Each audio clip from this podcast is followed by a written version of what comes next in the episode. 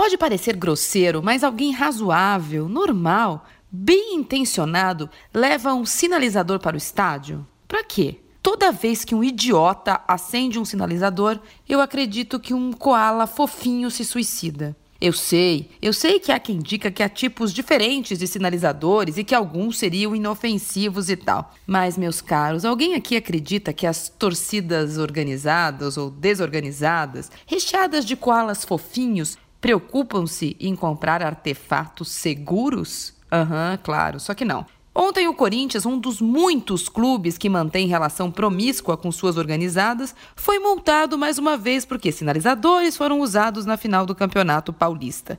Mais uma multa para os cofres vazios do Parque São Jorge. Para pedir a colaboração de delinquentes, o clube fez o quê? Publicou uma nota pedindo, por favor, para os mocinhos bonzinhos não acenderem mais sinalizadores, implorando que eles respeitem a lei e não levem mais sinalizadores para a arena.